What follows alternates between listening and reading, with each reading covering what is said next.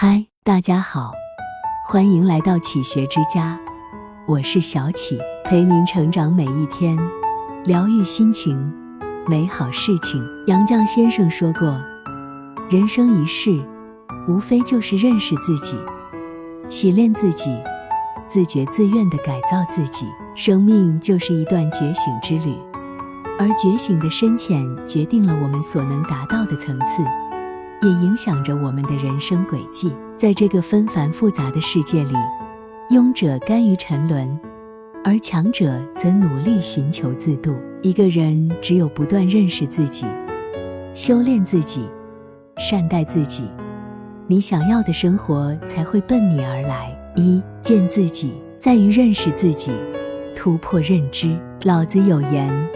知人者智，自知者明。认识别人，只能算是聪明；而认识自己，才算是真正的有智慧。见自己，意味着学会自我了解，更要懂得反躬自省。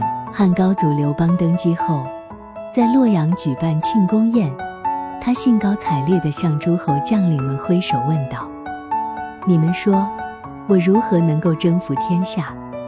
而项羽又是如何失去天下的呢？大臣们听后，纷纷开口表达恭维之词。陛下之所以能够统一天下，是因为您赏罚分明，一言九鼎。众人滔滔不绝地赞美着。然而刘邦却摇了摇头，说道：“我有自知之明，在谋略布局上，我不及张良；在指挥作战上。”我不及韩信，在安邦治国上，我不及萧何。正是因为大家的鼎力相助，才使我能够有今天的成就。功成名就之际，他连续说出三个不及。这并非刘邦过分谦虚，而是他对自身有清醒的认知。在楚汉之争中，他深谙自身能力的有限，因此从不妄自尊大。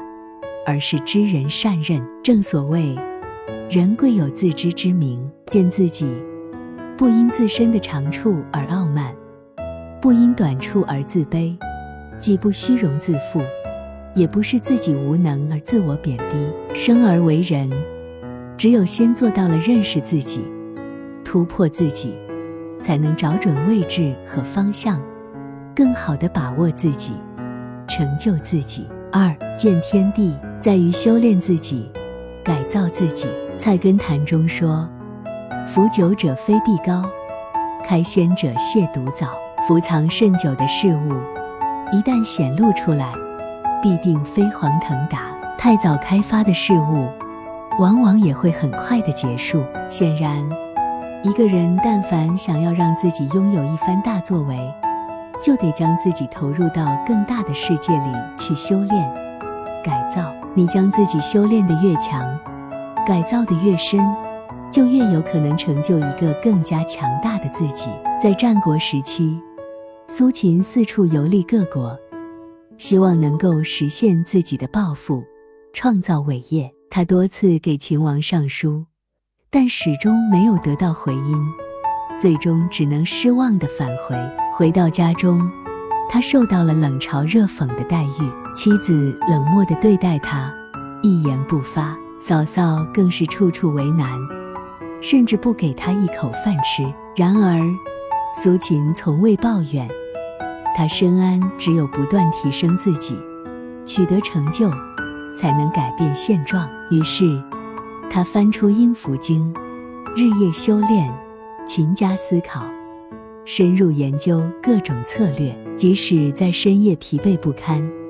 他也会拿起锥子猛刺自己，即便鲜血流到脚踝，他也咬紧牙关坚持下去。三年后，苏秦再度出山，游说四方，最终实现合纵之策，兼配六国相印，一时风光无限。《诗经》有云：“有匪君子，如切如磋，如琢如磨。”一个人的自我修养，就像加工骨器，切了还要搓；就像加工玉器，琢了还得磨。每个人的成就背后，都逃不过在经历中淬炼、打磨。因此，自觉的修炼，自律的改造，才能一步步走出困境，走进顺境。三见众生，在于善待自己，博爱人间。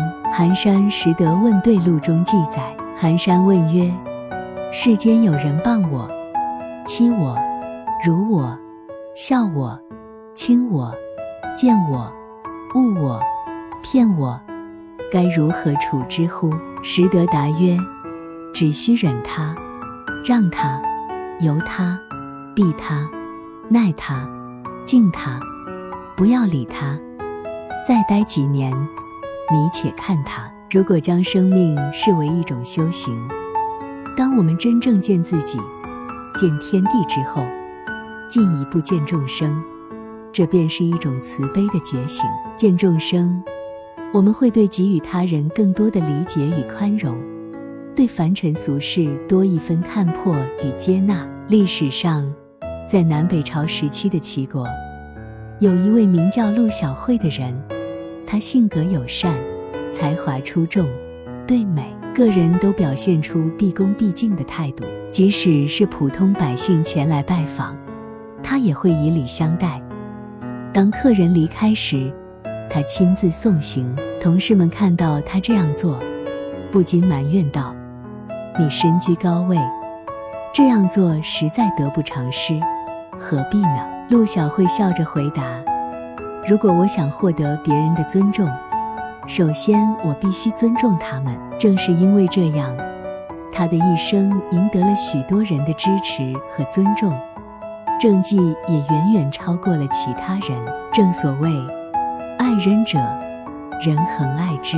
陆小慧正是一善待他人、以德为先的榜样。从见天地到见众生，是一个不断向下兼容的过程，也是一个锐气逐渐收敛的阶段。慢慢的懂得了谦卑，放低了姿态，从而获得了内心自由。所谓的见了众生，便是学会了放下，善待自己，博爱人间。王家卫说：“人这一生是见天地、见众生、见自己的过程。见自己，不迷不成家；见天地，就是心里装得下世界；见众生。”要把学过的东西回馈众生。人这一辈子，就是一个不断觉醒的过程，路要自己一步一步走，坎要自己一个一个过。唯有懂得逢山开路，遇水架桥，不断磨砺自我，才能不断迈向更高的境界。当你走过千山万水，抬头就能看见满天星辰。这里是启学之家。让我们因为爱和梦想一起前行。更多精彩内容，搜“启学之家”，关注我们就可以了。感谢收听，下期再见。